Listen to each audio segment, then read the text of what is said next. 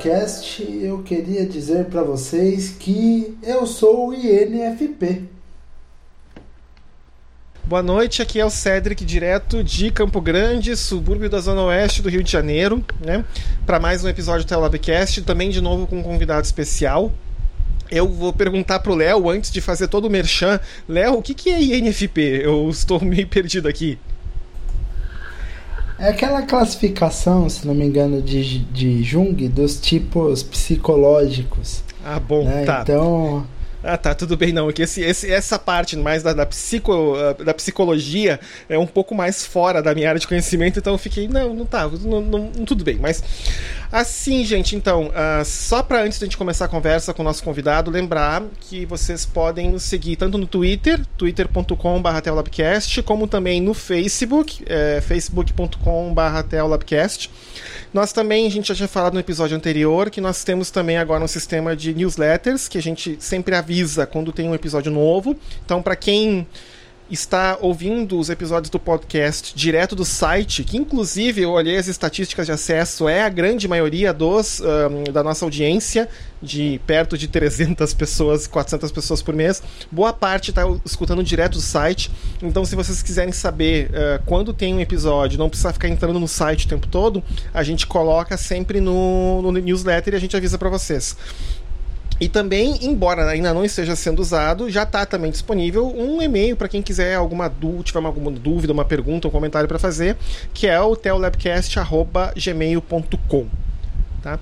Uh, sem mais delongas, então, eu vou fazer uma pequena introdução, depois o próprio convidado vai se apresentar um pouco melhor. Uh, nós hoje vamos conversar um pouco sobre a questão de transtornos mentais e a igreja, né, o que, que ambos acabam, às vezes, tendo uma relação bem complicada. Né, e nós convidamos um especialista para falar isso com a gente, que é o Samuel Almeida, direto lá de Curitiba. Samuel, ele é psicólogo e também é pastor. Né? Mas eu vou primeiro, então, já agradecendo de antemão, Samuel, muito obrigado por estar com a gente nesse episódio. E poderia se apresentar aí para o pessoal? Boa noite, então, pessoal. Boa noite, Cedric. Boa noite, Léo muito obrigado aí pelo, pelo convite. Muito legal para mim estar aqui com vocês, né? Fico meio nervoso em falar aqui no, num, num podcast, né? Porque responsabilidade para caramba, mas estou feliz de estar aqui com vocês, agradeço o convite e vou me apresentar, né? Sou, sou Samuel, como o Cedric falou, sou psicólogo, estou pastor na Igreja Batista do Barigui, na cidade industrial de Curitiba um bairro na, na, periferia de Curitiba. E sou de Foz do Iguaçu, mas moro aqui em Curitiba há oito anos já. E tenho me deparado no decorrer da minha curta vida de com situações em relação aí à saúde mental e essa relação com a igreja que nem sempre é saudável ou poucas vezes ela é saudável, né? Mas gosto muito do tema e estou feliz de estar aqui com vocês para a gente poder bater esse papo. Uh, uma pergunta, Samuel. Você ainda clinica como psicólogo ou agora está só como pastor em tempo integral? Então, eu, eu comecei, eu me formei em 2010, né, em, em psicologia, final de 2009. Aí eu cliniquei em 2010, 2011. Aí eu parei e agora esse ano eu estou voltando. Inclusive, exatamente hoje eu acordei com um projeto social aí de desenvolvimento social que eu vou começar, vou voltar aos atendimentos lá, porque é, não quero perder né, de, a proximidade com a, com, a, com a terapia, com a questão clínica, que eu sempre gostei muito. Né? Então, estou voltando agora. E o que eu faço mais o que eu faço também é bastante é questão de vários, várias igrejas me chamam para falar sobre, sobre esse tema e alguns outros temas também, né? Então nesse sentido. Ô, ô Samuel, eu tenho uma pergunta para a gente começar. Uhum. Né? Psicologia ela é uma, é uma ciência aí bastante nova, né, do ponto de vista histórico. E, e eu acabo padecendo mais ou menos da mesma é, do mesmo sofrimento que você, porque eu também atuo numa ciência que é mais ou menos nova, que é a sociologia. Uhum. Né? E uma coisa que eu vejo muito acontecer em relação a pastor dentro da igreja é que pastor, às vezes, como ele está liderando uma comunidade, ele acha que ele é o ele é sociólogo, ele vai tocar sozinho os projetos sociais da igreja e vai fazer uma análise conjuntural da sociedade, mas principalmente ele acha que ele é psicólogo também, né? No sentido de que é, a gente vê uma confusão muito grande é, dentro de muitas igrejas entre a, a a questão da psicologia e o aconselhamento pastoral. Inclusive, existem cursos na, em faculdades de teologia voltados para o aconselhamento pastoral, mas que não são curso de psicologia ou qualquer coisa do tipo, né? Os métodos são outros, as formas de lidar são outras. E como que a gente diferencia no dia a dia, na sua atividade como pastor, essa história da psicologia do aconselhamento pastoral. Então, Léo, é, assim, isso é, isso é muito comum mesmo e acontece de fato, né, bastante. Essa é uma discussão que ela, ela surge bastante. Eu já ouvi de vários amigos que consideram a psicologia inútil desde que você use a Bíblia, né? A Bíblia é suficiente para ela atender todas as necessidades do ser humano. Eles não estão de todo errado, mas existe uma diferença básica aí que a psicologia ela possui técnicas, né? E possui ferramentas que auxiliam nesse processo de autoconhecimento, de, de análise de comportamento, essas coisas todas, que o aconselhamento pastoral não tem e que hoje em dia ele se utiliza inclusive da psicologia para poder alcançar esses, esse, esse, essas situações, né? Mas uma, uma diferença para mim que é central é que a, a psicólogo, o psicólogo ele tem como, além das ferramentas que ele tem, ele tem como uma premissa fundamental, inclusive até ética, é de que o não envolvimento ou, ou, a não tomada de decisões, né? Um psicólogo não, não ajuda, não ajuda alguém a tomar decisões. O psicólogo ele oferece ferramentas, ele a, é, apresenta caminhos, mas quem toma a decisão é, é, é, o próprio indivíduo. Que na verdade eu acho que é uma coisa que o pastor também deveria fazer, né? Então, assim, a, a Bíblia ela é, um, é, é ela apresenta um, uma proposta de autogoverno. Então as pessoas elas precisavam ser direcionadas até essa, essa capacidade de escolha. Mas é, o que a gente vê é mais, é mais difícil, né? Geralmente os pastores estão tomando decisões, estão é, decidindo a vida das pessoas e tal. Mas eu acho que essa talvez seja além, além dessa questão tem a questão de que o psicólogo é técnico, né? É, o, o aconselhamento pastoral ele, ele, ele envolve envolvimento, tem envolvimento afetivo, tem, envolv, tem outros tipos de envolvimento que a psicologia ela não tem, porque ela é mais técnica. Então, não que o psicólogo não acabe se envolvendo afetivamente de alguma maneira, que é, ninguém é totalmente neutro, né?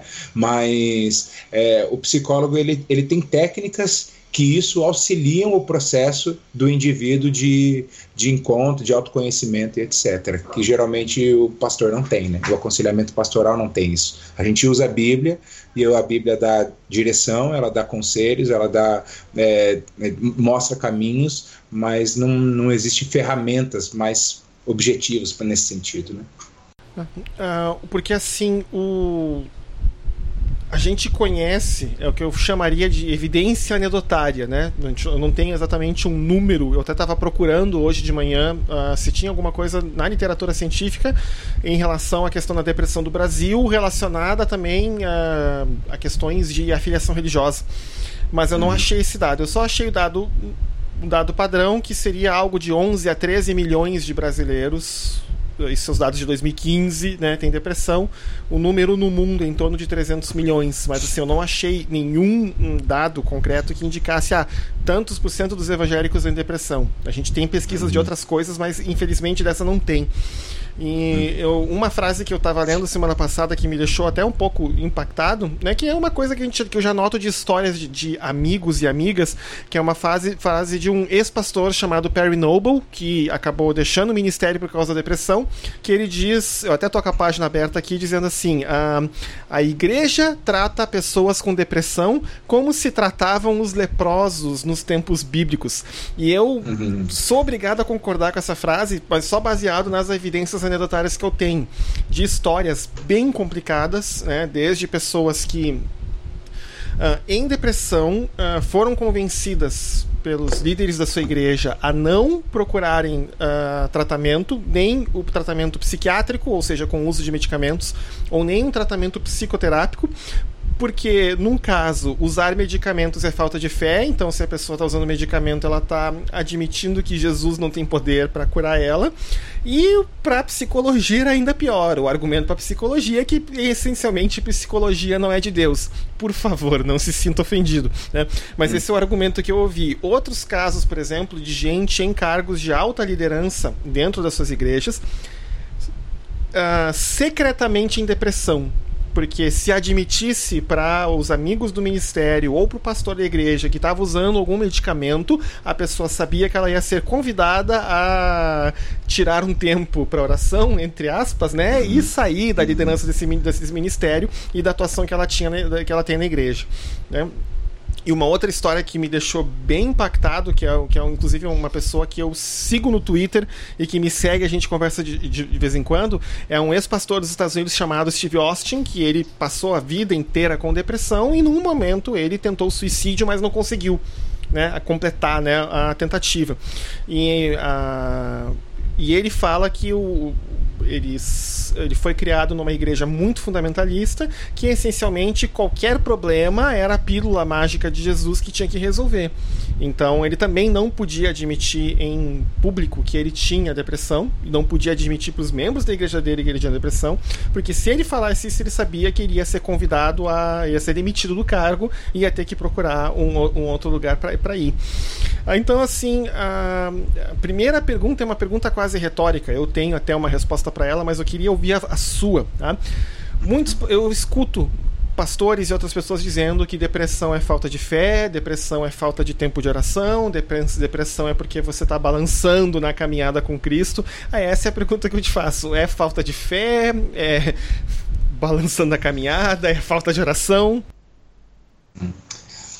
Legal. É, primeiro, eu esqueci, eu ia só explicar que o INFP, que o que o Léo falou, é, é uma personalidade mediadora, por isso que ele se, se identificou como um INFP, né, segundo a, a psicologia junguiana, né, daí por isso que o pessoal entender aí por que, que ele se identificou como um INFP, porque ele é o nosso mediador aqui hoje. Acho que é isso, né, Léo? Foi isso mesmo? Sim, sim. É. sim, isso mesmo. Então tá bom. É, então, é, sobre a sua, a sua pergunta, né? Assim, está mais do que claro para mim, para mim e para os psicólogos de que a depressão, né, para você também, Cedric, está mais do que claro que a depressão não tem é, ligação com a falta de fé, né? Então, até eu vou, eu vou recomendar depois, mais no final, algumas, algumas leituras. E e tem um livro bem bacana, que ele é super didático, assim, que um médico psiquiatra escreveu, e ele, e ele escreveu sobre, sobre essas perguntas básicas, assim, né?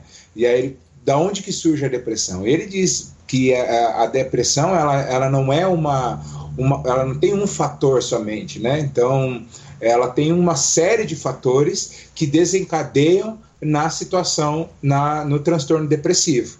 Então, assim Ninguém fica depressivo, por exemplo, porque teve um fator é, de tristeza na, na, na, vida, por exemplo, um trauma que aconteceu. O trauma ele pode ajudar nesse processo, mas ele não, ele não é determinante.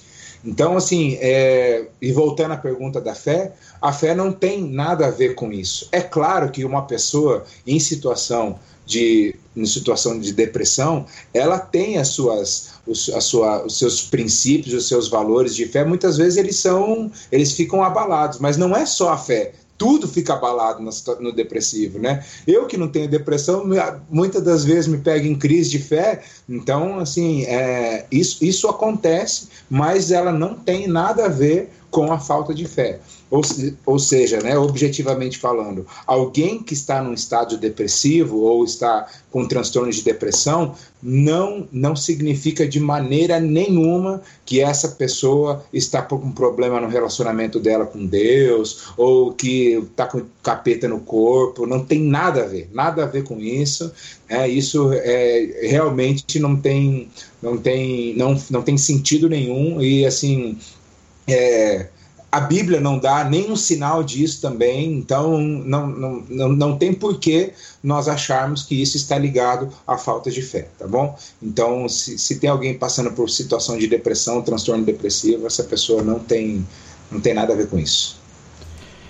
É uma coisa que, assim, é, por um lado, a gente aprende na igreja, às vezes de maneira muito errada, a gente tem mesmo essa impressão. Eu mesmo é, às vezes eu, eu preciso até fazer um meia-culpa que até alguns anos atrás eu também tinha essa visão de que ah, a depressão ela é, é sinônimo de crise no relacionamento de Deus, que é, é uma visão tacanha, é uma visão tosca, né? É uma visão que infelizmente, que é uma visão que infelizmente a gente vê demais nas igrejas e eu, assim, eu, que, eu queria, assim, é, fa fazer, continuando nesse tema aí da, da depressão, eu queria fazer uma pergunta que talvez seja um, pouco mais técnica, para a gente voltar depois. É, qual que é a diferença entre antidepressivo e ansiolítico? Eu tive uma experiência muito ruim com ansiolítico uma vez que eu já, eu já, eu já fiz tratamento já, mas eu, eu tive eu tive recomendação de, de ansiolítico e eu tive uma experiência muito ruim, muito ruim. Eu tive, eu até voltei no médico, parei de tomar e daí depois a gente continuou um tratamento que nem era um tratamento de depressão, era um tratamento para acalmar, para acabar com a ansiedade. Mas eu tive uma experiência muito, muito ruim. Aquilo me deixava muito mal. E qual que é a diferença e para que, que é recomendado o antidepressivo e o ansiolítico? Uma resposta meio complexa, mas a gente vai tentar uh, separar as duas. Né? Em geral, quando a gente está falando em termos mais farmacológicos, você está falando na depressão como um transtorno de humor. Você pode pensar, por exemplo, no oposto da depressão, que não é a pessoa feliz, não é felicidade. O, o lado, por exemplo, a felicidade seria meio que o meio do pêndulo.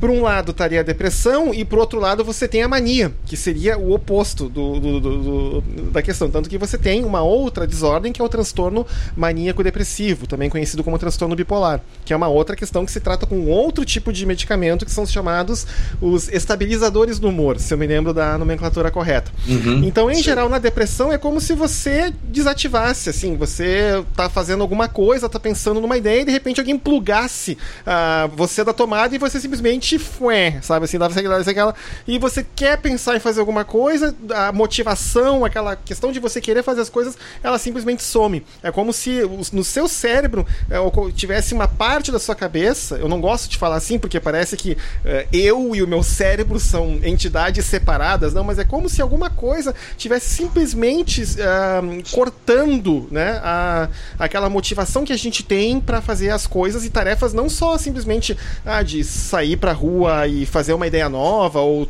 tentar conquistar alguma coisa diferente, mas não, é coisas básicas como levantar da cama, tomar banho, uh, fazer alguma comida diferente. Né? Esse, são, são coisas assim que, que acabam mudando. A ansiedade tem a ver com uma outra questão que tem a ver com um estado de mais um estado de agitação. Né? Então você trata uh, ansiedade e depressão com medicamentos atuando em áreas diferentes. Por exemplo, a maior parte dos ansiolíticos, os modernos, atuam num que a gente chama numa proteína que é um canal de íons, que ela ajuda a estabilizar alguns sinais nervosos né? no, no, em algumas regiões do cérebro. Tá? Já, por exemplo, os antidepressivos, eles atuam, os mais modernos atuam ou num neurotransmissor chamado serotonina, ou ao mesmo tempo em dois neurotransmissores, que é a serotonina e a noradrenalina. Tá? Os, uh, até para brincar um pouquinho, tá? a história dos antidepressivos é uma história interessante porque o primeiro antidepressivo foi descoberto por acaso no tratamento da tuberculose. Tá? Quando se usou os primeiros medicamentos para tuberculose nos anos 50, durante os primeiros ensaios, o médico que coordenou o ensaio ele escreveu no artigo o seguinte: a excessiva felicidade dos pacientes está comprometendo o sucesso do tratamento, porque os, os pacientes acabam, ficar, ficando mais animados. Ah, porque o que ele não estava percebendo, se percebeu depois, é que alguns pacientes com tuberculose, que era até aquela, aquela época uma doença que não tinha um, um, prognóstico muito bom de cura, em geral a pessoa ia passar o resto da vida com tuberculose e acabar morrendo das complicações dela, então as pessoas também tinham, junto com a tuberculose, a depressão né? Não causada pela perspectiva, como o Samuka falou, não causada pela perspectiva de que a pessoa vai conviver o resto da vida com a doença, mas ela acabava servindo também como um dos fatores que acabava levando a isso. Então, a partir daí, se descobriram os primeiros antidepressivos, que eram os inibidores da monoaminoxidase. Aí depois, um, a partir de uma outra descoberta por acaso, uh, trabalhando com antipsicóticos, se descobriu uma outra classe, que daí o primeiro representante foi imipramina, que daí são chamados antidepressivos tricíclicos, que esses atuam somente em níveis de noradrenalina no cérebro. E depois, a partir, acredite ou não, a partir do Dramin, tá? que é um medicamento que a gente usa para enjoo, se desenvolveu os primeiros inibidores seletivos de recaptação de serotonina. Primeiro que entra no mercado, fluoxetina, princípio ativo do Prozac né? Que foi um que a gente chama, né, em química medicinal de blockbuster drug. Ela foi um medicamento que nos seus primeiros anos de comercialização quebrou a barreira de um bilhão de dólares em vendas, né? E o depois do Prozac, né, da fluoxetina, outros tantos, aí tem uns 15, quase de 15 a 20 inibidores seletivos de recaptação de serotonina uh, no mercado, como a sertralina, a reboxetina, a venfalaxina, etc, etc, etc. Alguns mais potentes, outro, outros menos potentes. E tem agora também alguns outros medicamentos que também se classificam como antidepressivos, que eles atuam tanto em serotonina quanto nos níveis de noradrenalina, mas eles não são utilizados somente para depressão. Alguns também são usados para ansiedade, como por exemplo o, o Zyban, que eu não me lembro agora o princípio ativo de cabeça, ah, bupropiona, tá? Que ele é um medicamento utilizado para auxiliar pessoas que estão parando de fumar que ele ajuda a diminuir aquela questão da compulsão de você pegar o cigarro e uh, ele é utilizado também para por alguns casos como ansiolítico, tá? E também tinha um outro que também atuava nos dois mecanismos, que era hum, a sertralina. Não, não era sertralina, não, desculpa. É a hum, sibutramina, tá? Porque ela era utilizada não como antidepressivo, mas sim como inibidor de apetite também, porque ela Isso. lidava com essa questão da compulsão da pessoa querer comer o tempo inteiro, né? Então, assim, a... só que daí também, claro, com aplicações e coisas diferentes, só que a sibutramina, hoje, a situação dela no Brasil é meio complicada porque ela, ela tá proibida, mas não tá tá o uso dela na, na terapêutica, tá? Então, assim, os são questões diferentes, interferem em regiões diferentes do cérebro e acabam usando né, medicamentos diferentes. O que, que o Léo tá rindo aí, Léo? Né? Tá fazer uma piada. Ia fazer uma piada? E ficamos aqui com mais um episódio do Moléculas, do Podcast. pois é, né? Que é uma, é uma questão, assim, que é uma questão bem complicada, porque a gente tem aí anos e anos de pesquisa, né? Inclusive, uma outra coisa que é bem complicada quando a gente faz uh, psicoterapia, uh, terapia com medicamentos antidepressivos, que é o seguinte. Farmacologicamente, a gente observa efeito no sistema nervoso central em dias. Então, você começa a tomar o medicamento e em dias você pode dosar neurotransmissores no cérebro e começa, os níveis começam a subir de novo. Tá? Mas, uh, em termos de sintomas, tá?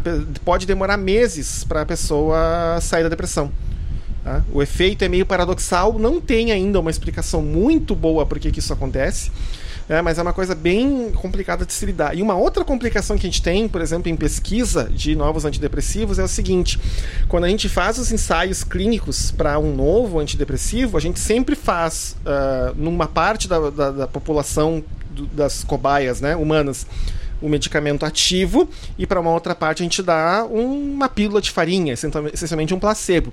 E o que acontece, uma boa quantidade das pessoas tomando o placebo também observa-se que as pessoas saem da depressão. Tá? O efeito placebo em antidepressivos é muito, é muito bem uh, documentado e é um, onde você observa bem, de modo bem significativo isso.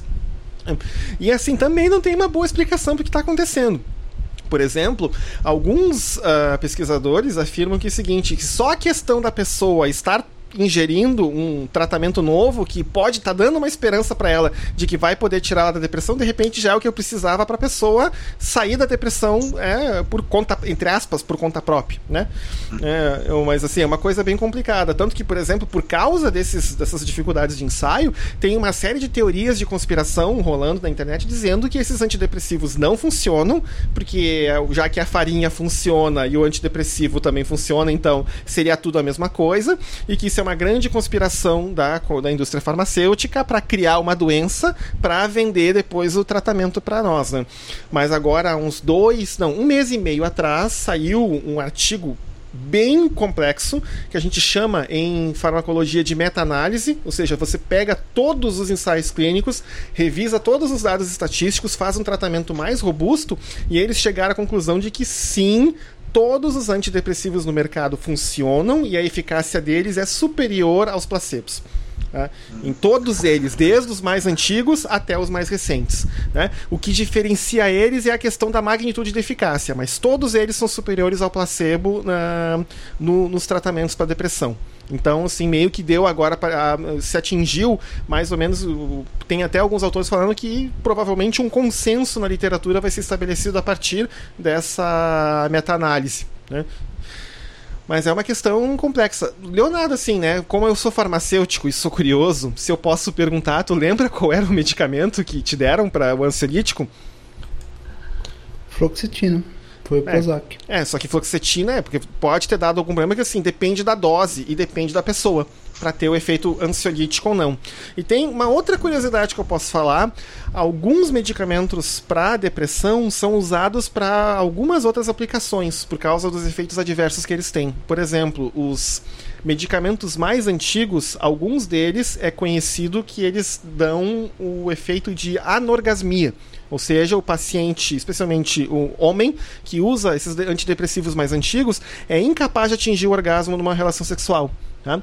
Então, o que se faz é o seguinte: pacientes que têm ejaculação precoce, tá? ou seja, que atingem um orgasmo muito rápido, ou até antes de começar uma, uma relação sexual, fazem tratamento com esse medicamento, porque daí ele desacelera o processo e a pessoa consegue ter uma vida sexual uh, relativamente saudável tá? com o uso desses medicamentos.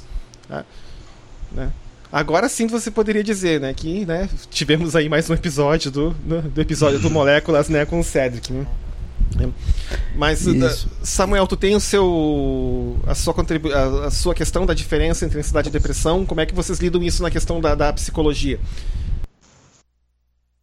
Então, vou, na verdade você respondeu tudo melhor, muito melhor do que eu ia responder, né? Mas é, é, é, a, a, resposta que eu daria é justamente essa do, do a, da depressão e da mania, né? Então a, a ansiedade ela, ela vai caminha em direção à mania e a, e a depressão é o estado depressivo mesmo. Então são duas situações diferentes e que são tratado, tratados com remédio, com medicamentos diferentes, um ansiolítico para estado de mania e, e a depressivo para antidepressivo para quem tem depressão. Inclusive tem pessoas que tomam dos dois, né? Porque elas fazem de transtorno bipolar, muitas vezes ela, ele traz a pessoa tem picos de mania e picos de depressão. Então aí ela precisa para equilibrar, ela toma dos dois, né? Então é aquele é um, é um remedinho para animar e um remedinho para não deixar tão animado assim, né? Que o pessoal uma, uma pergunta, Samuca. É, eu precisava, assim, precisava entender mesmo como leigo. Hoje, o leigo aqui sou eu hoje, né? Mas eu precisava entender. É, depressão. hoje, é, você tem, tem um, um, tom muito alarmista na própria imprensa, dentro das igrejas. A gente fala que é uma epidemia, que é um, uma, uma, uma coisa assim que é, nunca se viu nada parecido. É uma epidemia mesmo? Existem mais casos hoje do que há 10, 20 anos atrás? Ou, ou será que é um negócio que sempre existiu, mas que hoje você tem menos tabu e você pode falar com mais. Ainda que ainda há, há um tabu ainda, mas você já pode falar com mais naturalidade desse tema dentro da igreja. Mas, mas você está perguntando no, no, contexto social completo, né? Não só na igreja. Ou a sua pergunta? Sim, sim, não, no contexto social, porque a igreja ela vive com essa denúncia de tipo, ah, é, a depressão é uma epidemia recente. Uhum. E daí eles voltam com aqueles discursos prontos, tipo, as pessoas precisam se voltar para Deus. Como, uhum. se, né, como se fosse uma coisa assim que, tipo, se, se, como a gente falou, se resolve com oração, com fé. Né? Uhum. A gente sabe que não é assim.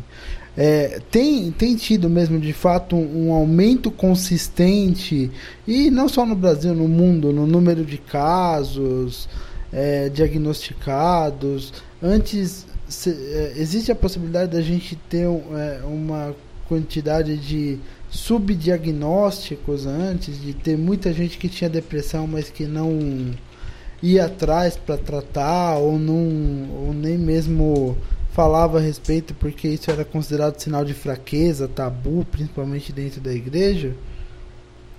Entendi. Então, assim, é, primeiro que essa, essa discussão da depressão ela vem desde os pré-socráticos, né? Então, assim, já se falava sobre a depressão, sobre alternâncias de humor desde aquele período. Então, é, não usava a expressão depressão, mas já, já se falava sobre o tema. É, a questão de hoje é que assim eu eu sou eu sou um pouco crítico nesse sentido não sei talvez eu seja um pouco uma, um pouco teoria da conspiração em alguns alguns em alguns aspectos mas eu sou muito pé atrás nesse, no sentido de achar que realmente também não exista um interesse mercadológico por trás da questão da depressão, né? Então, assim, é, hoje em dia é, ninguém pode ficar triste mais, que já tem que tomar um remedinho para ficar para ficar feliz, que já acha que está em estado depressivo. Falando de maneira geral, né? Isso de fato acontece. As pessoas não conseguem mais lidar com a questão da tristeza e, e assim. É, virou uma onda, é uma moda, né? Tipo, ao mesmo tempo, e aí a gente fica assim. Outra, outra coisa que acontece que é muito perigosa: o diagnóstico ele é muito subjetivo. Então, assim, a gente não consegue fazer um exame e o exame constatou que você está com depressão. Então, são várias situações em que numa anamnese você vai, você vai entrevistando, vai, vai né, conferindo e aí você chega à conclusão de que está de que tá na depressão. Só que muitos, muitas das, das dos argumentos para diagnosticar uma depressão, em, em, em, determinado estado, todo mundo já viveu, a maioria das pessoas já viveram, ou mais ou menos, né, as pessoas já viveram. Então, assim, é, é muito difícil, não é, não é uma coisa palpável para você pegar, não ser casos extremos, né? Tem casos extremos que daí é fácil de, de diagnosticar quando a pessoa está, assim, a própria fisionomia dela, é, a vivência dela já demonstra muito bem isso. Mas ela, a, a, depressão não é algo fácil, não é algo simples de se, de se diagnosticar. Mas eu acho que, por uma questão até, você como sociólogo pode, pode me ajudar, mas existe sim uma questão de, de de estrutura social que contribui para esse estado depressivo da sociedade, né? Então, até uma, até uma das leituras que eu vou indicar também depois no final, vai falar bastante sobre essa questão, que hoje nós vivemos em uma sociedade que ela nos, nos contribui muito para o nosso estado depressivo e para essa explosão de, de diagnósticos de depressão que a gente vê por aí. Né? Então, é, é uma. É, é, de fato, eu não sei te dizer, Léo, se realmente é, se hoje é mais do que antes ou se hoje só está mais exposto do que antes, né? Mas eu acho que a gente tem uma questão assim muito importante, vários aspectos que influenciam muito nessa nesse boom aí da, dos diagnósticos depressivos que a gente tem hoje. Eu posso fazer um, uma parte que eu estou aqui com os dados da OMS de evolução de casos de depressão no Brasil e no mundo, aí de repente já responde, responde aqui, tá? Então, no Brasil, então mais ou menos o seguinte, tá? Nos anos 90, em torno de 7,5% da população é, era, foi, era diagnosticada com ansiedade. Esse número subiu para 8,5 em 2005 e está em 9,3, 9,4 agora em 2015, que são os últimos dados consolidados. Já os casos de depressão estavam em torno de 4,8 nos anos 90, foi para perto de 5,7 em 2005 e aí subiu um pouquinho para perto de 6 em 2010 e agora está entre 5,8 e 5,9. Tá? No, isso no, no Brasil. Né? E aí também tem, né, o caso, olhando aqui o, a prevalência dos casos de depressão em porcentagem na população, várias regiões do mundo, o que tem se observado que, tirando talvez a África, onde o número subiu, mas subiu muito pouco. Em todas as outras regiões do mundo, a gente observou um aumento no número de casos de depressão, dado consolidado de 1990 até agora 2015. E para os casos de ansiedade, de, subiu menos. O que se observou é que a maior parte do, das regiões do mundo continua estável. A que teve uma leve subida foi aqui, pelo que eu estou vendo, Sudeste Asiático que é que deu para mostrar uma subida de perto de 2,9% para 3,1% da população. Né? O que, que a gente espera normalmente é que, por exemplo, se uma doença continua com a sua taxa de prevalência na população constante, é que o número absoluto de casos suba porque a população humana continua crescendo. Aumenta. Mas o que, que eles estão observando sim é que, na verdade, está aumentando também o relativo, né? ou seja, então tá, uh, tem um aumento no número de casos diagnosticados. E, uh, pelo que eu sei, assim, da de, de acompanhar a literatura um pouco, isso tem a ver também com a mudança nos de como se faz o diagnóstico. Tá? Então haviam coisas que não eram consideradas depressão e ansiedade que hoje são. Tá? Até porque não tem um tipo de depressão, nós temos vários tipos de uhum. depressão, desde a depressão menor, a, a, passando pelo trans, chamado transtorno afetivo sazonal, que ou seja, a pessoa fica deprimida no inverno ou fica deprimida só no verão, ou seja, muda a estação do tempo, muda o tempo, a pessoa fica deprimida. Quando o tempo volta para o anterior, a pessoa sai da depressão, isso é diagnosticado. Como tem a depressão maior, que daí são os casos mais complicados, são os casos com maior risco até da pessoa tentar uh, tirar a própria vida. Né?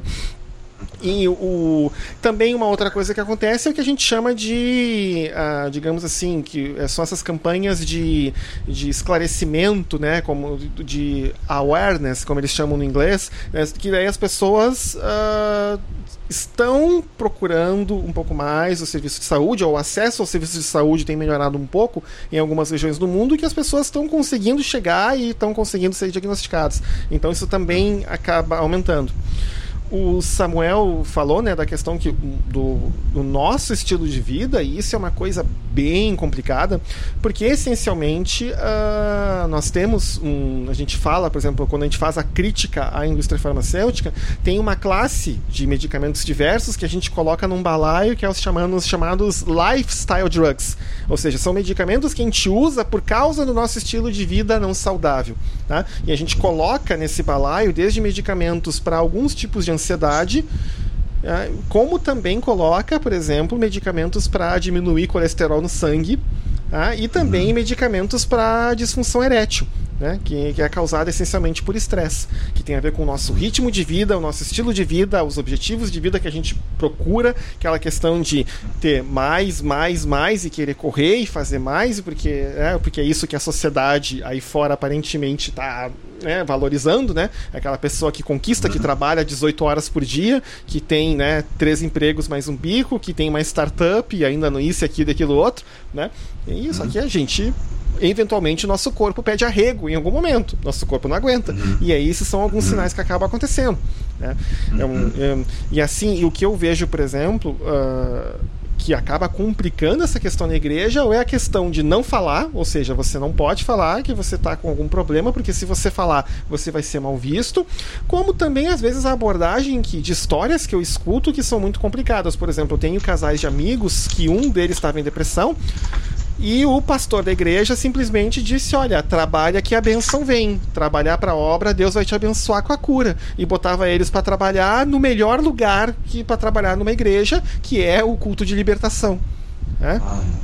Né? Oh, a Samuca tá, tá, fazendo uma cara ali que sim, é exatamente essa cara, Samuca, que eu fiz quando me contaram a história.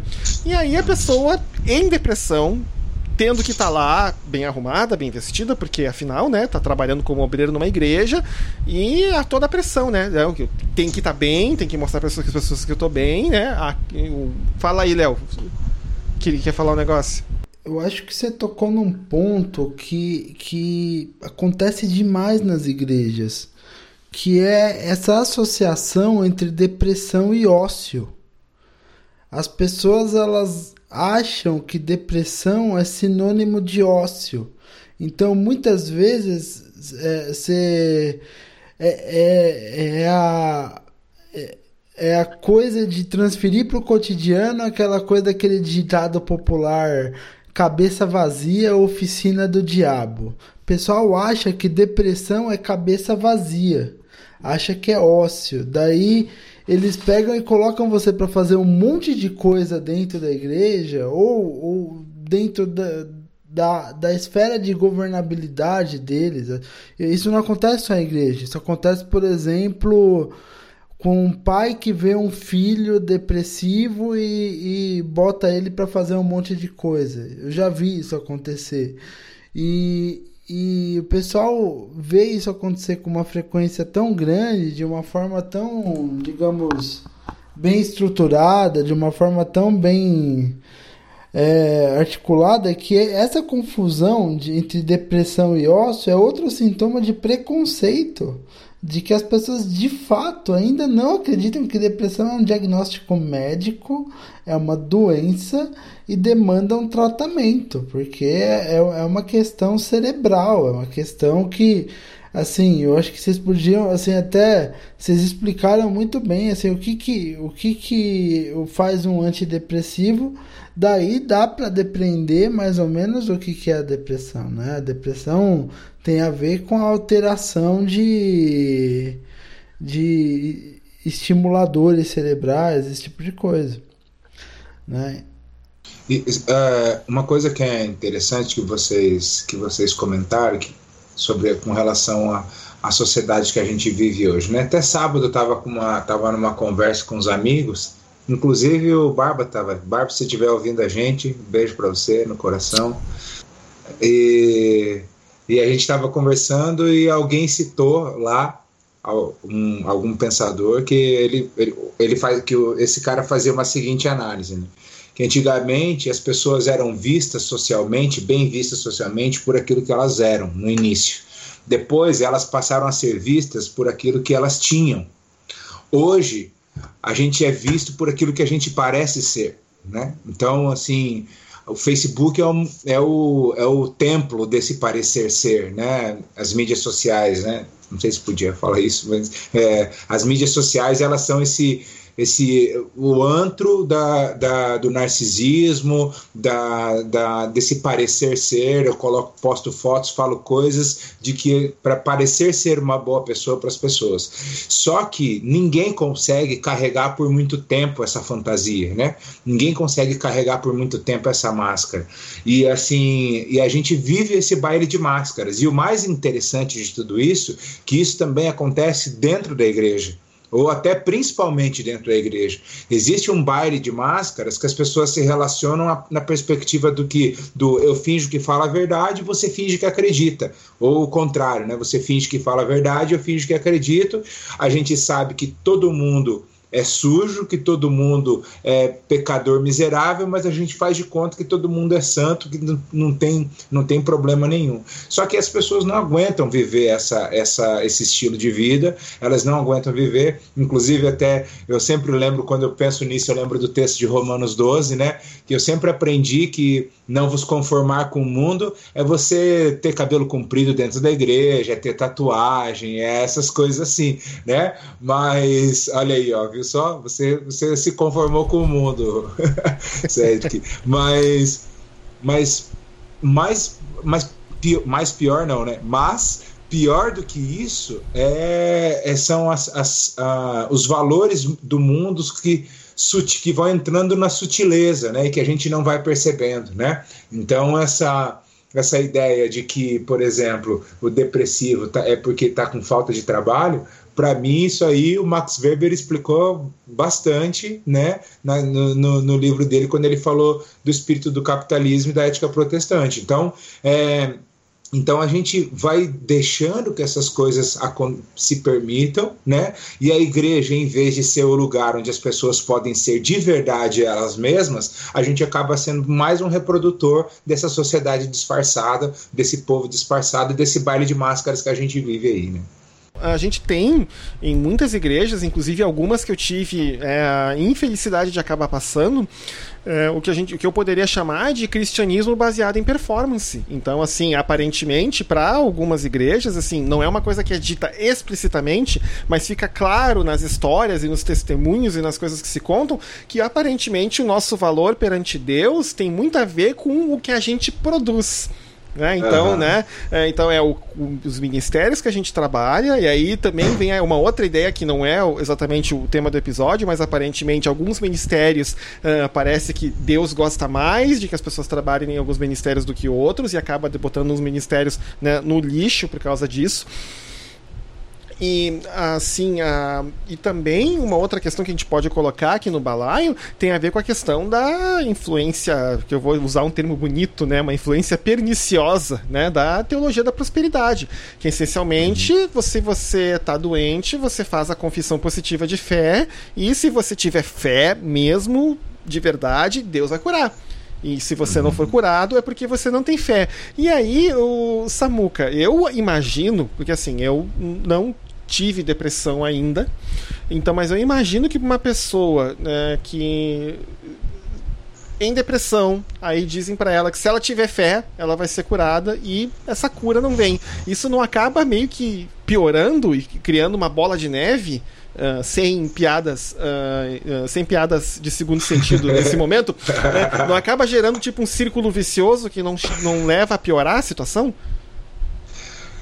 Cara, é, é, complicado, viu? Porque, assim, é, eu já ouvi casos de pessoas que, por causa dessa palavra, desse tipo de palavra, elas realmente se sentem curadas da depressão. Mas a maioria dos casos não é assim que funciona, né?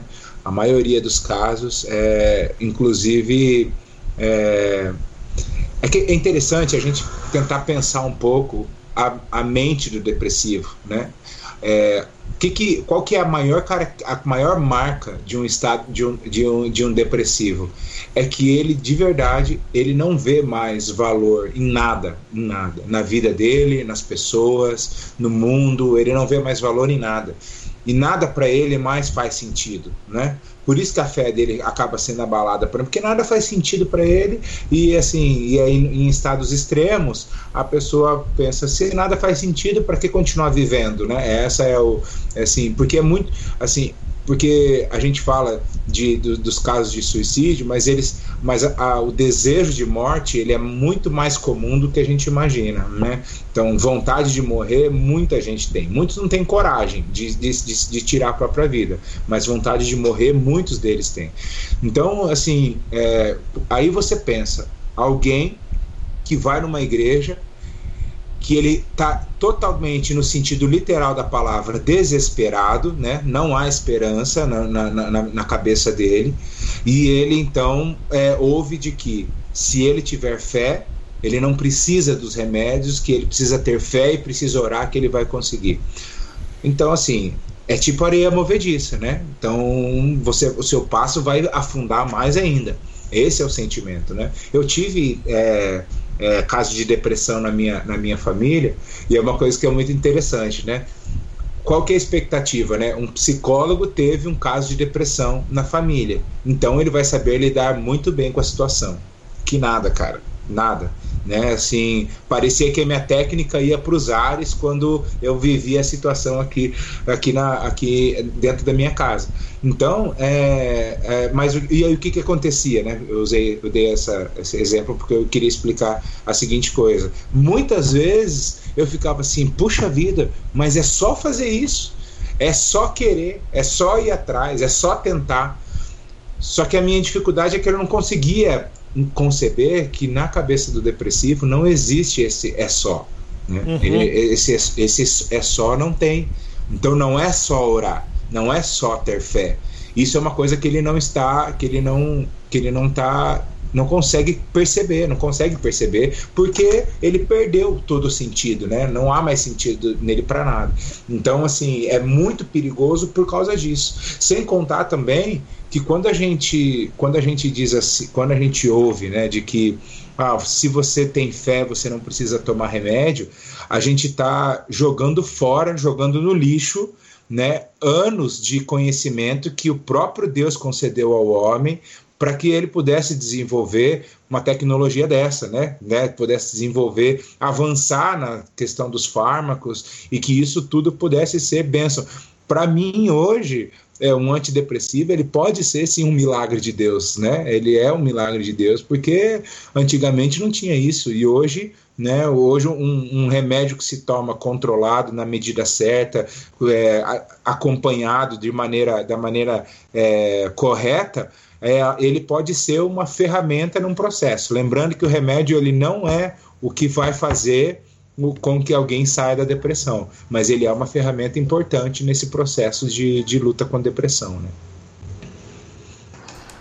É, uma coisa que, que vocês falaram que eu acho que é muito importante da gente aprofundar e que é assim é, é, é muito relevante dentro do contexto da igreja é justamente essa questão né de que assim é um pouco teologia da prosperidade é um pouco reflexo da nossa sociedade e daí eu lembro bastante do do que falava lá o pessoal da internacional situacionista do Goodebor lá, depois que foi escrever a Sociedade do Espetáculo, essa espetacularização de tudo dentro da sociedade.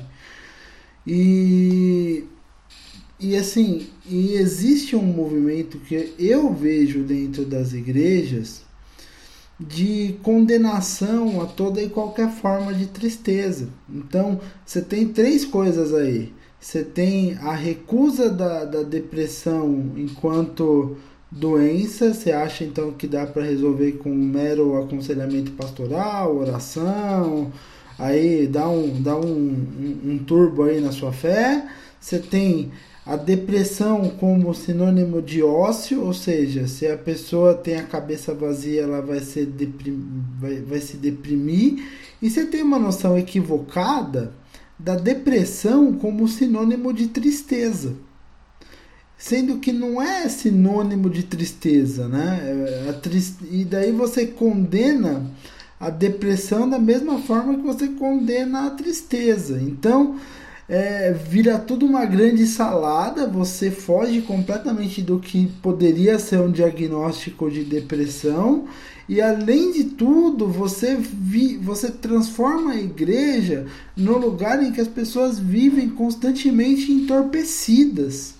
Um lugar em que você é obrigado a ser uma pessoa feliz 24 horas por dia. É um lugar em que você não, não pode manifestar a sua tristeza, por mais que isso seja bíblico, né? Por mais que o chorar com quem chora seja bíblico, por mais que o. Felizes são os que choram. Felizes são os que choram, há mais sabedoria onde há luto do que onde há festa.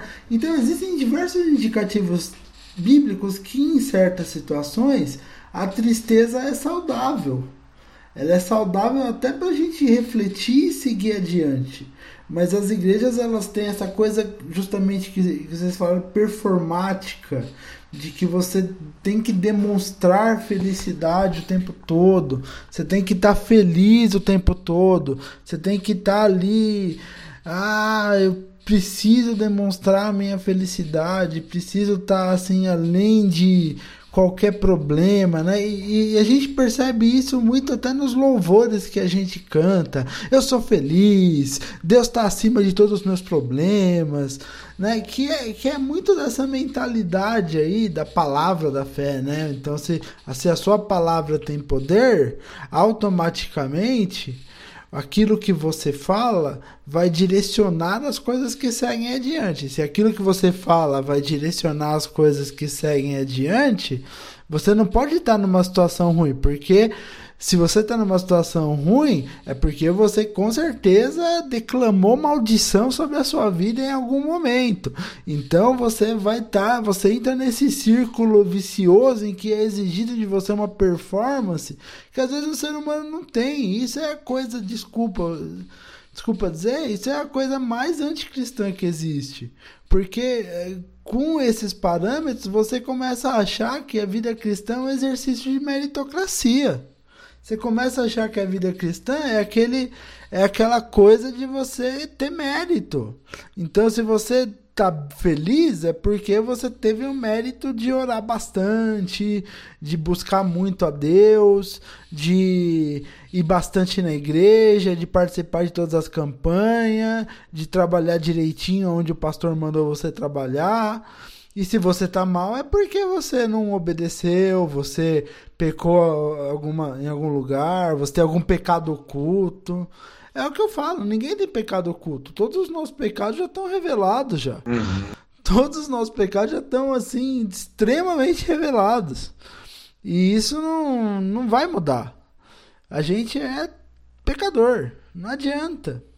Né? Então, assim, essa coisa né, de você condenar a tristeza está formando assim, uma, uma, uma, uma sociedade dentro da igreja de pessoas tão artificiais quanto as nossas postagens de Facebook, quanto as nossas postagens de Instagram, quanto as nossas postagens nas redes sociais. Então, é uma artificialidade, muitas vezes, que a gente vê e fala: meu, isso não é saudável. Isso não pode ser saudável nem na rede social e nem na igreja.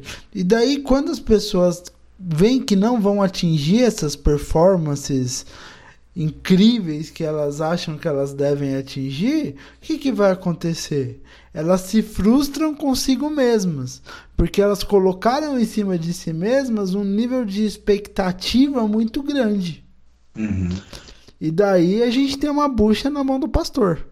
É mais ou menos assim, Samuca? É, então, cara, é, é, exatamente assim. Eu acho que, de fato, assim, a gente pode analisar essa sua fala por vários vieses aí, né?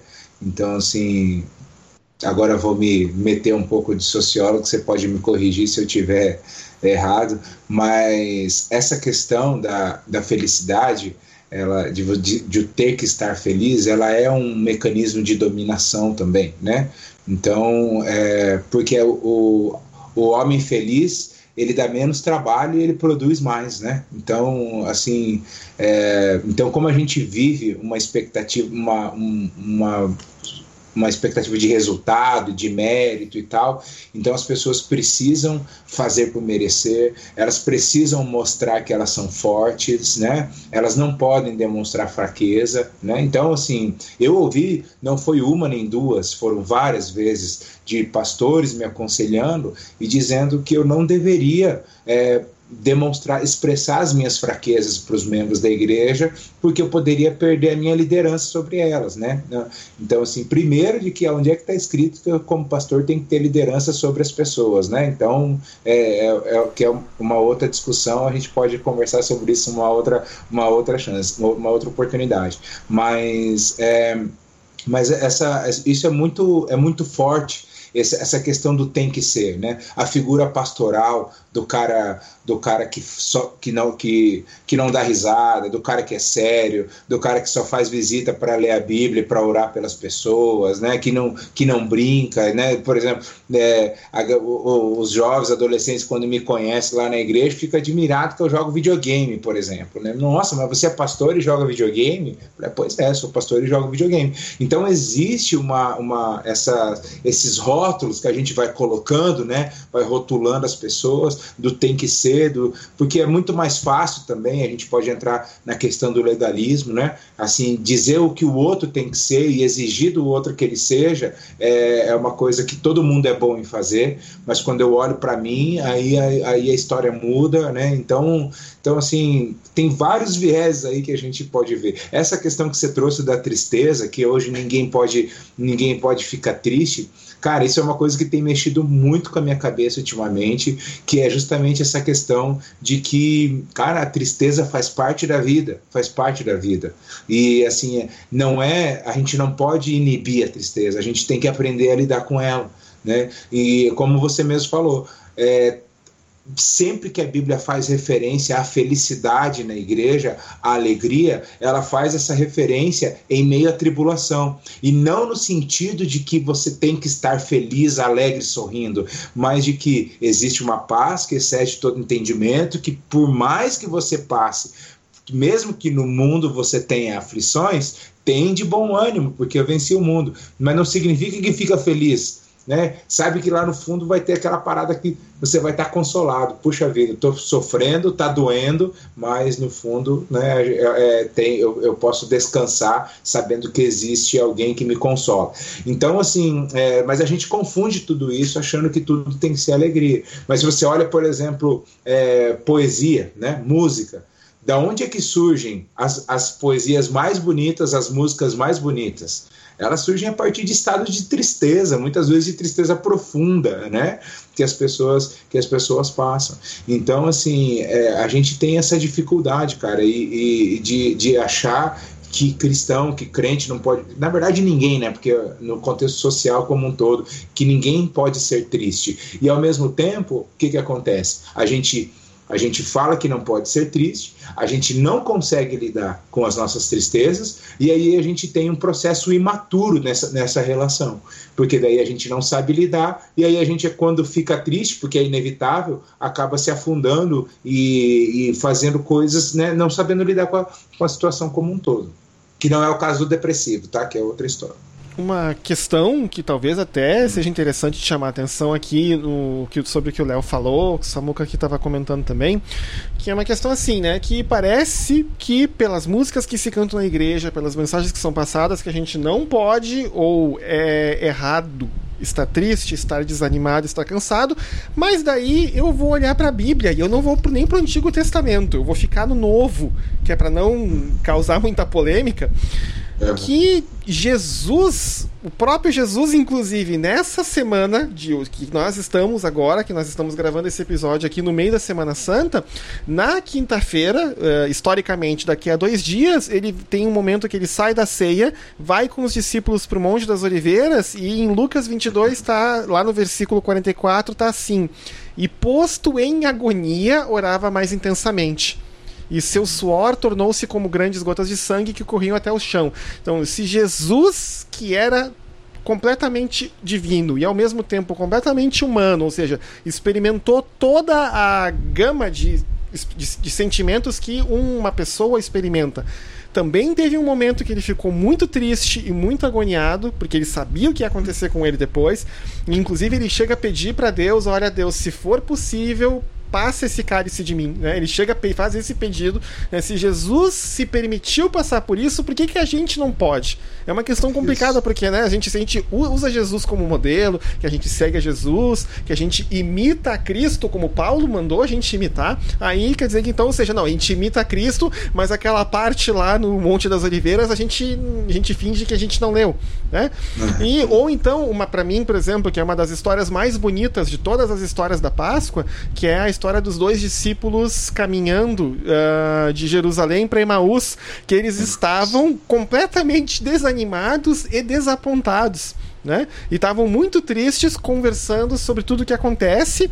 E quando uhum. Jesus. E eles estavam tão tristes e tão desanimados que quando Jesus aparece do lado deles, eles não conseguem reconhecer Jesus. E aí Jesus faz aquela pergunta, né? Joga verde para colher maduro, mas do que, que vocês estão conversando? Daí eles respondem meio que se indignados. Você é a única pessoa em toda Jerusalém que não ouviu falar do que aconteceu na sexta-feira, né? É, então é aquela que eles começam então a falar de todo o desânimo e todas as coisas deles, né? E, o, e, ou seja, se eles também não, não poderiam expressar isso, né? É, eu nem vou entrar nos Salmos, né? Não vou nem pegar os Salmos de Davi. Tem uma história que eu acho que é até conhecida, que é a história que é do, Hora, do Horatio Spafford, que é o sujeito que escreveu It's Well With My Soul. Uhum, isso né? E, e, o cara escreveu isso na pior situação da vida dele. Ele tinha acabado de perder as quatro filhas dele no naufrágio.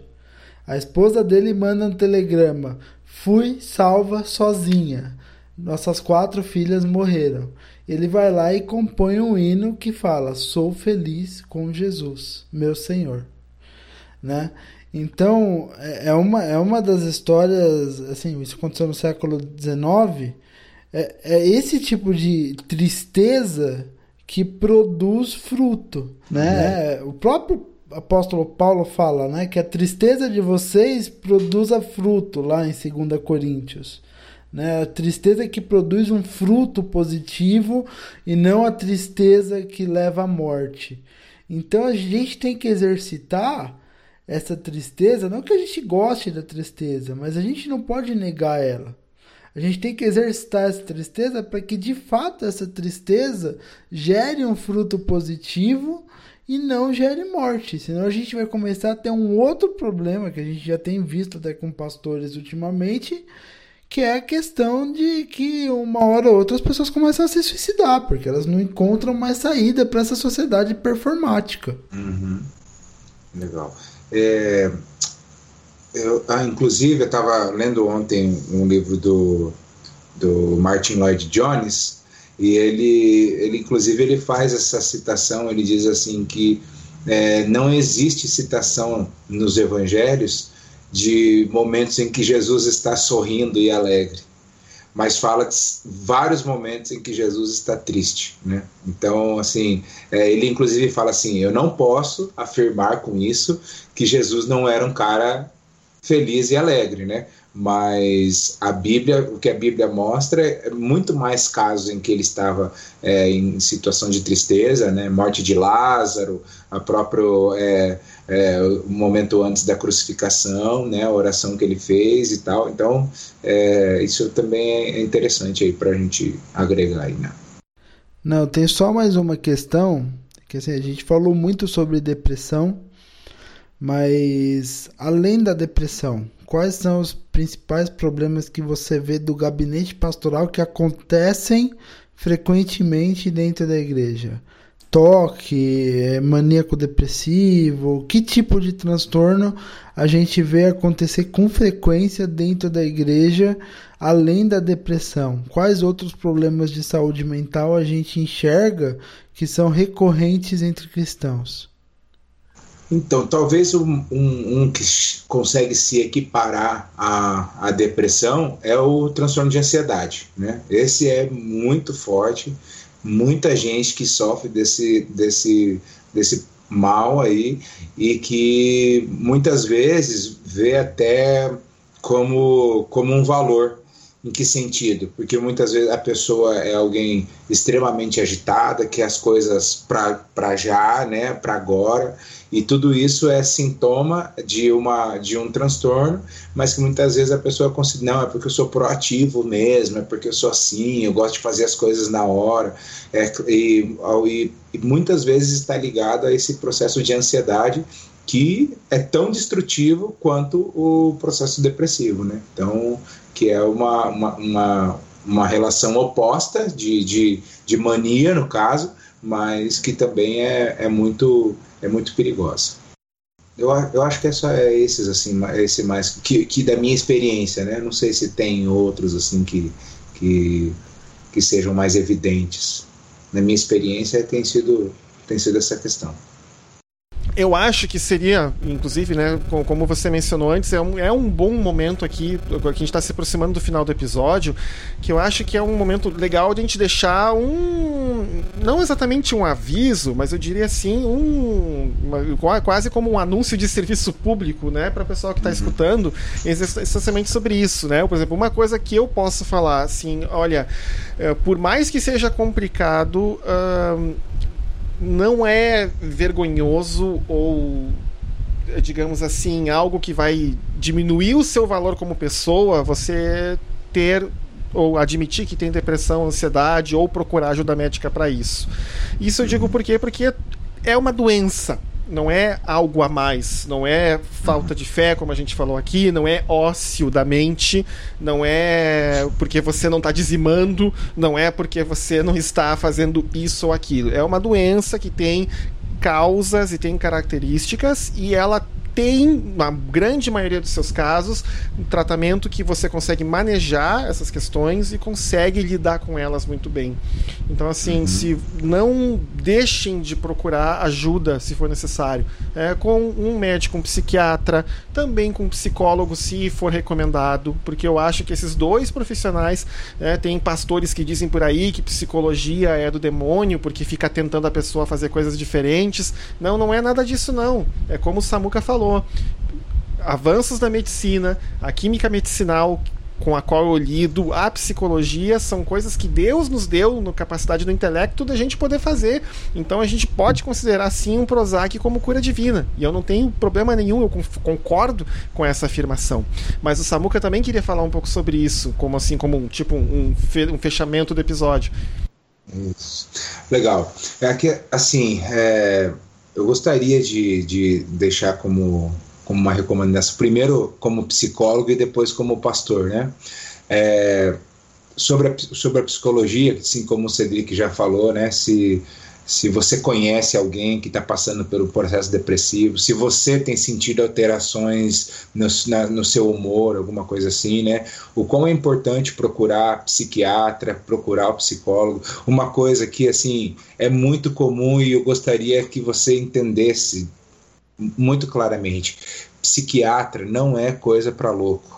Psiquiatra não é só louco que vai psiqui consultar um psiquiatra não significa que você vai ser internado, que você vai ter que ficar lá em manicômio, em hospital psiquiátrico por não sei quanto tempo fazendo tratamento. Não significa nada disso. É o psiquiatra ele é alguém que é especialista na nossa, nas nossas, na, na nossa cabeça, na, na, no nosso sistema neurológico. Então ele ele conhece isso e ele vai poder ajudar nesse diagnóstico. E o psiquiatra, ele trabalha é um trabalho conjunto com a psicologia, né? Porque o tratamento só farmaco, só medicamentoso, ele não é suficiente. É preciso que você tenha um apoio psicológico para que o psicólogo possa te ajudar nesse processo, conciliando as duas coisas, né? Então, assim, se você está fazendo tratamento, se você já está tomando medicamento, medicamento e está querendo parar, não faça isso também, né? Espere, porque às vezes o que acontece? Às vezes o paciente está tomando o remédio e, e o remédio tá, deixa, deixa ele bem e ele pensa assim: poxa vida, eu estou bem, eu não preciso desse remédio, então eu vou parar de tomar. Só que é o remédio que está ajudando nesse processo dele poder ter essa sensação de querer mudar, de querer melhorar, de querer se desenvolver, etc. Né? Então, isso é importante. E, e, e, conciliar esse trabalho, né? Então, é, é, investir na sua saúde, talvez, é, eu, eu, sei que psicologia nem sempre é barato, né? A maioria das vezes não é um, um preço é, acessível para todo mundo, mas um investimento que você pode fazer, um esforço aí para você se recuperar, ser, ser realmente curado do seu processo depressivo, né?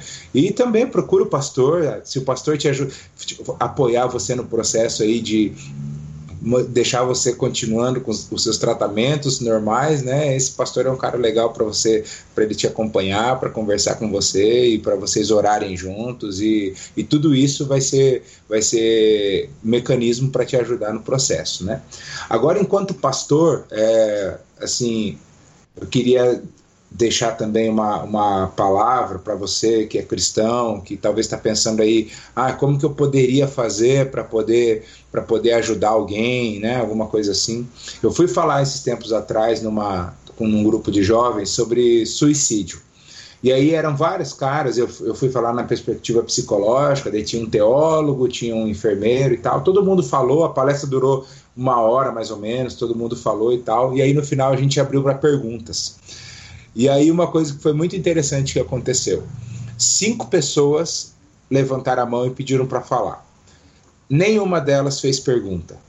Todas elas quiseram contar alguma experiência que elas tiveram com relação ao suicídio. O que, que isso me fez pensar na hora? O grande problema nosso hoje é que como a gente é muito influenciado por essa sociedade que a gente acabou de falar, e eu não vou repetir aqui, que a gente falou durante toda a nossa, a nossa gravação, a gente não cria ambientes onde as pessoas podem abrir seu coração e falar, falar daquilo que está acontecendo com elas. A gente não tem esses espaços. É difícil a gente ter um espaço onde alguém pode falar assim, ó, eu tô aqui porque eu tentei me matar hoje, eu tô com, eu quero morrer, né? E aí, porque hoje, se alguém fala assim, eu quero morrer dentro da igreja, já chama a galera do, da, da cura e libertação e vamos expulsar o demônio dentro dela, né? Mas, então, assim, as pessoas não se sentem à vontade hoje para fazer isso. E quando eu olho para Tiago 5,16, que ele diz assim: confessem os, os vossos pecados uns aos outros e orem uns pelos outros para que vocês sejam curados. Tiago não está falando de perdão, Tiago está falando de cura, né? Então, assim, é, Deus escolheu desse jeito, né? E a gente pode um dia perguntar para ele, mas o processo de restauração, da gente ser, da gente realmente ser tratado naquilo que está incomodando a gente lá dentro, ele começa na confissão. O primeiro grande passo que eu dou é quando eu crio a coragem de encontrar alguém que eu confio e falar: está acontecendo isso, isso, isso, isso, isso. Então, a, a, nossa grande dificuldade hoje é que a gente não tem esses, esses ambientes. Né? O que as pessoas sentem falta, e toda vez quando eu converso com alguém que passou pelo processo de depressão, que passou pelo processo de tentativa de suicídio, quando eu converso com essas pessoas, e eu, eu, a, é sempre a mesma fala. A grande dificuldade é eu não me sinto à vontade para falar com ninguém sobre isso. Eu tenho medo de falar com as pessoas. É, é esse é o negócio. Né? Então, assim, o quanto a gente puder, né, o quanto antes a gente puder criar esses espaços onde, onde as pessoas possam realmente, de fato, falar do quem elas são, né, de, de sem ficar hum, é, disfarçando, sem ficar colocando máscara, sem ficar colocando, inventando coisa, né, né sem falar do eu ideal, mas do eu real, quem eu sou de verdade. Então a gente pode contribuir muito com essas pessoas que estão passando por esse processo. Acho que é isso aí. Amém. Evangelho é relação, né? Isso aí. Quando a gente conta as nossas histórias, a gente abre espaço para que os outros também contem as deles. Inclusive, quem falou isso é um pastor que eu mencionei antes no episódio, que é o Steve Austin, né? Que ele falou da questão de que ele é muito franco em relação à experiência dele por isso, porque ele espera que com ele sendo franco e falando sobre isso, ele quebre um pouco desse estigma. Muito legal, muito legal. É isso né? mesmo. Então, assim, uh, Samuel, né? Sendo então essa parte do episódio que a gente dá as nossas recomendações, etc. Como você é o nosso convidado, né? Então você tem a primazia, né, de dar suas recomendações aí pro pessoal que está escutando o episódio. Legal. Eu, eu já li vários textos, várias coisas sobre a questão da depressão e tal, né? E aí eu selecionei alguns aqui que eu gostaria de indicar para vocês. O primeiro deles é um bem prático que você encontra na, na, na internet, inclusive até eu, eu vou até confirmar, mas eu acho que isso aqui é, é distribuição gratuita pela internet mesmo. Foi escrito pelo Dr. José Hamilton Vargas e é Depressão: O que você precisa saber para realmente melhorar. É um texto bem prático assim, é um livrinho curto e ele responde as perguntas mais básicas assim, né? Tipo, o que é depressão? É, as perguntas com relação a, aos remédios, como que é os remédios, como que a gente compreende o processo depressivo, né? É, como, será que eu tenho depressão? Que isso pode ajudar? Então é bem objetivo assim. Isso pode te ajudar bastante a entender melhor essa situação. Outro livro que ele é um pouco mais uma crítica social e, a, e, a, da, da, e fala da questão da origem do, do da depressão, né, do, do, porquê nós vivemos numa sociedade em que a depressão ocorre de forma tão alta, que é a depressão e o mal-estar contemporâneo, é, medicalização e existência do sujeito depressivo. Leandro Anselmo Tadesco Tavares. Também é um texto que você encontra fácil e ele vai falar nessa perspectiva. Inclusive, ele faz até uma crítica ao capitalismo nesse sentido aí, como sendo um dos, dos principais geradores do, da, da, da depressão, né? É, um outro livro aqui que eu gosto de, de, de indicar, deixa eu só. Que é o, o clássico daí, né? Que é um clássico aí do, do Schopenhauer, que é As Dores do Mundo, né? Esse livro ele é mais conceitual, mais filosófico, mas ele vai falar bastante da questão da, da, da do, do, do, estado depressivo do ser humano e, e, das condições, né? Então, as dores do mundo do, do, do, Schopen, do Schopenhauer. E também tem o na, ainda na filosofia, o do Albert Camus, que é o mito de, de Sísifo, né, que também trata bastante desse processo da, da depressão. É, o mito de, mito de Sísifo é ensaio sobre o absurdo. Esse é o nome do, do, do livro. Então são essas quatro indicações aí que eu gostaria de, de deixar para vocês. Muito legal. Uh, Leonardo, tem alguma recomendação para o episódio de hoje? É, tenho, tenho. É, vamos lá. Eu tenho uma indicação de livro, duas na verdade. Que o primeiro a gente falou um pouco de missão integral semana passada, no episódio passado, e, e, tem um e tem um livro que é muito legal a respeito, não de missão integral, mas um pouco do, do que engloba que é referência, perspectiva e processo do pastor Paulo Borges Jr. É bem bacana, é uma leitura bem fácil, é bem de, assim devocional mesmo.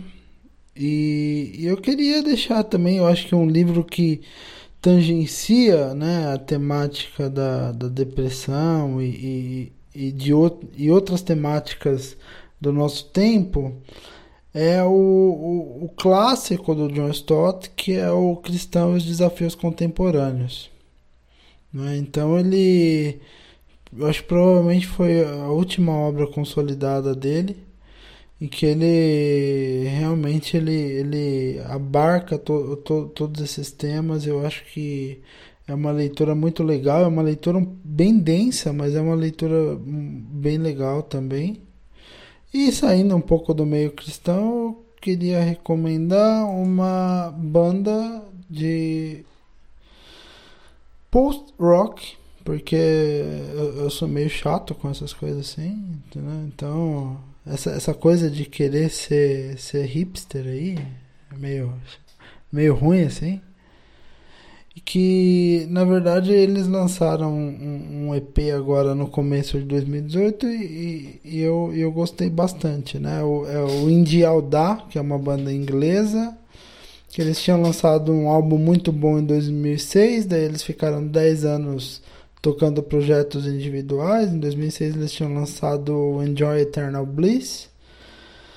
Em 2016 eles lançaram outro álbum chamado Under Summer, que também está muito bom, mas é aquela coisa bem post-rock, né? Você tem quatro músicas de 15 minutos cada no álbum. E, e agora eles lançaram um single, né? Chamado A Sun Color Shaker, agora no começo de 2018. E também tá muito bom e, e, é muito bom ver, ver os caras trabalhando sistematicamente de novo. E é um som, assim, para quem gosta de é, escrever artigo científico enquanto você ouve música, é ótimo. É, é, é, meio música ambiente, né? Então, para quem gosta, é muito bom. Então, são essas as minhas recomendações de hoje. Não, legal. As minhas duas recomendações também são de música.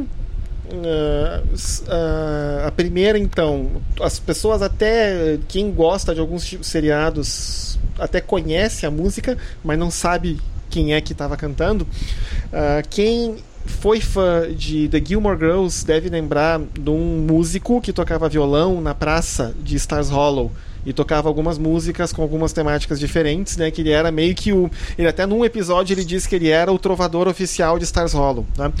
Ele é músico de verdade, o nome dele é Grant Lee Phillips e ele lançou um álbum novo agora, no início de 2018, que é um álbum essencialmente de folk rock e tá. para quem gosta do gênero, tá um álbum bem legal de se escutar. Né? E a segunda recomendação que eu dou é um álbum que saiu no, do meio para o fim do ano passado, de uma cantora veterana chamada Mavis Staples, que gravou tá, aí mais de 20, 30 anos na estrada, gravou com um monte de gente, é, inclusive com, né, com todo mundo aí que dos últimos 20, 30 anos, né, especialmente na Black Music, ele, ela gravou. E esse último álbum, ela. Hum, fez uma coisa diferente. Ela chamou o Jeff Tweedy, que é o vocalista da banda Wilco, para produzir o álbum, tá? E o nome do álbum é uma provocação chamado If All I Was Was Black, ou em bom português, se tudo que eu é, era era ser negra, né? Então ela fala um pouco, tem uma questão de justiça social, de racismo e algumas outros, outros assuntos é, em que ela entra, coloca em voga no álbum, e o álbum tá bem legal de se escutar também. Eu vou depois colocar os, uh, os links para os álbuns, os dois álbuns do, que estão disponíveis no Spotify, uh, na plataforma, e depois, Léo, tu me manda o link também da, do, do álbum de de post-rock, né? É, Samuca, tem mais alguma recomendação? Cara, já que vocês estão indicando música, eu queria indicar também, que eu tô... À vontade. tô numa fase agora, eu tô ouvindo... Tem do... um... Alguém já deve ter indicado, porque não é novo, né? Mas tem um... um CD... É até engraçado isso, mas, cara... Tem um CD da Sandy chamado Meu Canto, que é sensacional. Eu não sei se vocês já, já ouviram esse CD né? É, a, a, galera me zoa quando eu falo isso, mas é muito bom. Se você puder ouvir, ouça que o CD é, é demais mesmo. Tem músicas muito legais. E outro é de um cara que ele não é muito conhecido. Na verdade, eu conheci ele porque ele é amigo de um amigo, sabe? E aí eu, aí eu passei a ouvir. Mas tem no Spotify também. E o nome dele é Cláudio Santana. Então, e ele tem um CD chamado o plano é o seguinte, cara, o CD dele é sensacional também. As músicas, assim, com princípios cristãos, algumas falam de maneira mais explícita, mas é música que fala do cotidiano, do dia a dia, assim, um estilo mais MPB, assim, então, então muito bacana também. E aí fica a indicação para vocês. Eu mando o link daí no. Eu mando o link. Tá bom então.